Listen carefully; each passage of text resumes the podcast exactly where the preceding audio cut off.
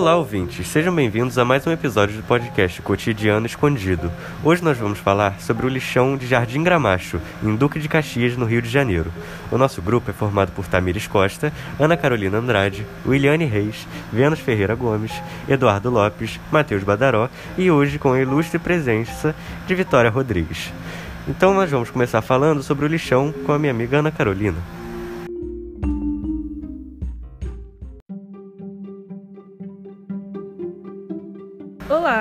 Sou Ana Carolina e eu vou começar explicando como era a região de Gramacho, onde se tornar um lixão. É, a região era um aterro sanitário, é, um grande terreno baldio, onde as pessoas começaram depositando lixos. Gramacho iniciou como um lixão legítimo, um depósito de lixo a céu aberto, onde sem qualquer controle todo tipo de detrito era depositado.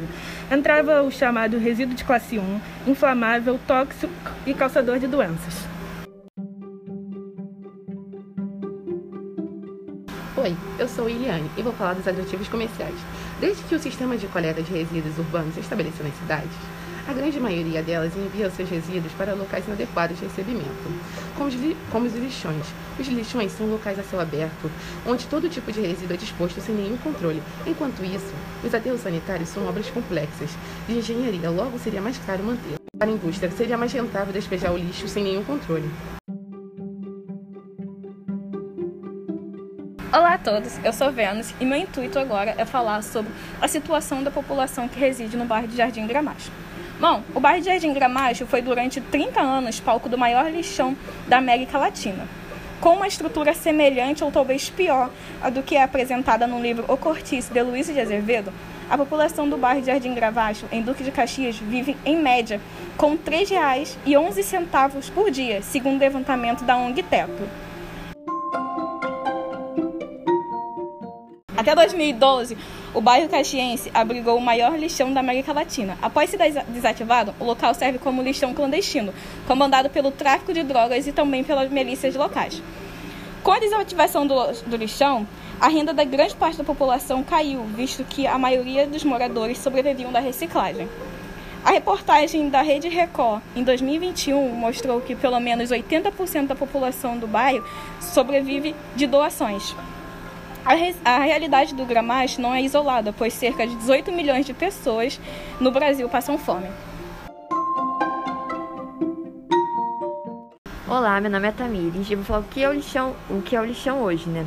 Bem, é, quando ele foi desativado em 2012, ele tinha uma promessa de ser um subbairro, né? E que ele seria revitalizado. No caso, ele teria vários é, serviços, como de saneamento básico, água encanada e diversos outros serviços básicos. Porém, essa promessa ela não foi realizada, né? Os habitantes eles ainda estão vivendo em, de maneira precária, sem todos esses serviços que são essenciais, né, para uma boa qualidade de vida. Anteriormente, né, é, o lixão ele servia como fonte de renda para diversas pessoas, mas mesmo agora ele ainda continua sendo, além de ser clandestino, ele ele continua ainda é, servindo como fonte de renda para essas pessoas que vivem é, com aquele sustento da reciclagem dos resíduos daquele lixão. Pois bem, Tamires, é interessante você falar sobre isso, porque quando o lixão foi desativado em 2012, muitas políticas públicas foram criadas com o intuito de gerar emprego, de gerar educação para aquela população. Hoje a gente vê que nada disso aconteceu, foi apenas uma mentira do governo e a população continua à mercê da miséria e da fome e de diversas outras violências por parte de traficantes e milícias locais. Bom, eu sou o Matheus e eu vou falar um pouco sobre as empresas que descartam esse lixo no lixão de Gramacho. Antes de 2012, quando o lixão funcionava de maneira oficial, as empresas de lixo do município do Rio e arredores eh, descartavam o lixo recolhido nas cidades e nos municípios no lixão de Jardim Gramacho. Por isso ele era até o maior lixão da América Latina, porque ele recebia uma quantidade muito grande de lixo diária de empresas oficiais. Porém, após 2012, quando essas empresas pararam de descartar os lixos em Gramacho, empresas clandestinas passaram a descartar os lixos que elas recolhiam de maneira ilegal no lixão de Gramacho. Com isso, até hoje, o lixão de Gramacho é abastecido com detritos das cidades, porém de maneira não oficial, em empresas que são muitas vezes ligadas a milícias e a criminosos.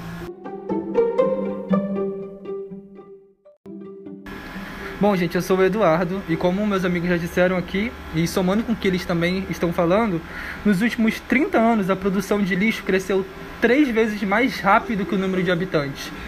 Então, a urbanização também, o processo de urbanizar, fez com que o antigo lixão de Gramacho, localizado no estado do Rio de Janeiro, é, em Duque de Caxias, ele foi fundado desde 1978, ou seja, ele está sendo utilizado há 34 anos como descarte de lixo. E como já disseram aqui, ele só foi desativado em junho é, de 2020, 2012, desculpa, após receber diversas críticas. Então é importante ressaltar que por ser localizado em uma região com, classe, com uma classe mais baixa da sociedade, boa parte das pessoas foram trabalhar e reciclar os lixos que eram despejados no aterro.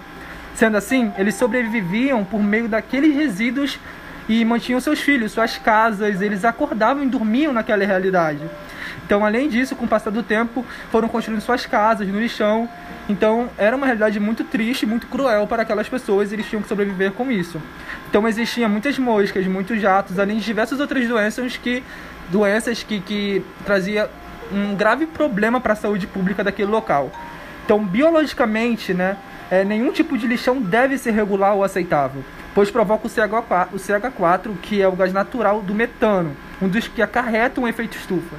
Então, sendo assim, é, a decomposição da matéria orgânica faz com que o caldo do chorume gerado nesse processo se infiltre no solo e contamine o lençol freático, com efeitos nocivos à água. Temos ali do lado a Baía de Guanabara, então ela foi muito afetada também. A flora, a fauna, e além de agravar a questão da saúde pública, como eu já disse na, na, na localidade ali presente. Então, uma alternativa é, viável, que está sendo muito utilizado por todos os estados, é por lei, isso tem que ser assegurado, é o tratamento de resíduos sólidos, né, que é o aterro sanitário, que temos um aqui em Volta Redonda, no nosso estado. Então, toda essa matéria orgânica passa pelo devido tratamento de ser soterrado e captam líquidos e gases resultantes da, é, da decomposição dos resíduos orgânicos que são enterrados ali. Pois é, Eduardo, é válido lembrarmos que Duque de Caxias, em 2019, teve o terceiro maior BIP do estado do Rio de Janeiro. E como o Duque de Caxias está na Baixada Fluminense, essas populações ficam à mercê de qualquer política pública, tanto do estado como federal. E estar nesse local, isso não é só prejudicial à saúde da pessoa, mas também para o desenvolvimento dela social, desenvolvimento econômico, porque muitas dessas pessoas não conseguem sair do bairro do, do Gramacho para procurar emprego em outros lugares ou até mesmo estudar em outros lugares. E essas pessoas acabam sendo marginalizadas por isso, sendo que essas pessoas não têm uma outra oportunidade de vida, sendo oportunidade de trabalho e muito menos oportunidade de educação.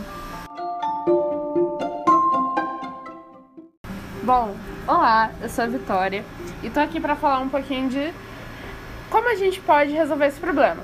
A solução para esse problema, que é o fim do capital, é, antes de tudo, reconhecer que nós estamos vivendo a crise climática. Esse é resultado de uma série de fatores, mas principalmente a leva de indústrias para áreas periféricas. Uma fábrica não escolheria ir para Botafogo, mas com toda certeza, como a gente já viu, iria para Caxias. Ai, Caxias, essa área é composta majoritariamente por pessoas que nem lá nasceram, mas que lá tinham que morar. Para além de serem pobres, ainda são, em sua maioria, negros. Como o próprio artigo que a gente leu em sala falou, a população negra segue, segue confinada a espaços desvalorizados social e economicamente, pois foi esse o arranjo e que se viu obrigada a conformar devido à dinâmica de valorização de espaços que restringiam seu acesso. Nada mudará enquanto políticas públicas de reparação ambiental contra essa injustiça ambiental contra a população majoritariamente negra, a mais afetada pelas mudanças climáticas, começarem a serem produzidas e levadas a sério. E falando em solução, a gente já tem a política é, nacional de resíduos sólidos. Já que a gente está falando disso, eu vou ler trecho de uma matéria super importante da Rio on Watch. Como a logística reversa, o que seria os meios para a coleta e restituição dos resíduos sólidos ao setor empresarial para reaproveitamento ou destinação adequada, acordos setoriais, que é o contrato entre o poder público e os fabricantes que determina a responsabilidade compartilhada pelo ciclo de vida dos produtos, o pagamento aos catadores pelos serviços ambientais prestados à sociedade, construção de aterros sanitários e a coleta seletiva, passam a entrar na pauta de debates dessa política.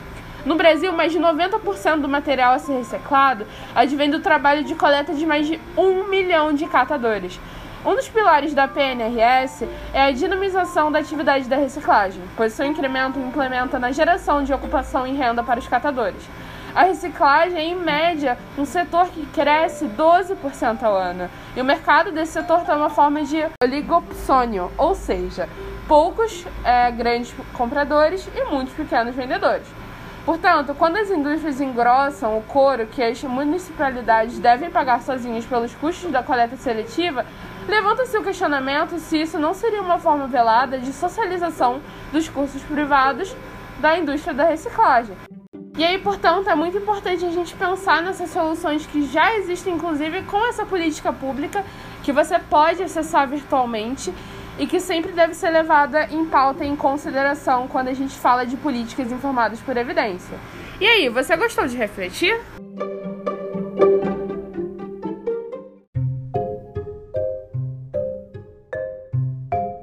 Bom, então eu espero que vocês tenham gostado desse episódio, que isso sirva para a gente refletir um pouco sobre a forma como a gente descarta o nosso lixo e também a forma como o Estado lida com as nossas demandas. E também o racismo ambiental, que é muito importante ser analisado nesse tipo de situação, porque uma situação como essa não aconteceria em outros lugares, mas por ser em Jardim Gramacho, é, isso é esquecido, é passado como se não fosse tão importante.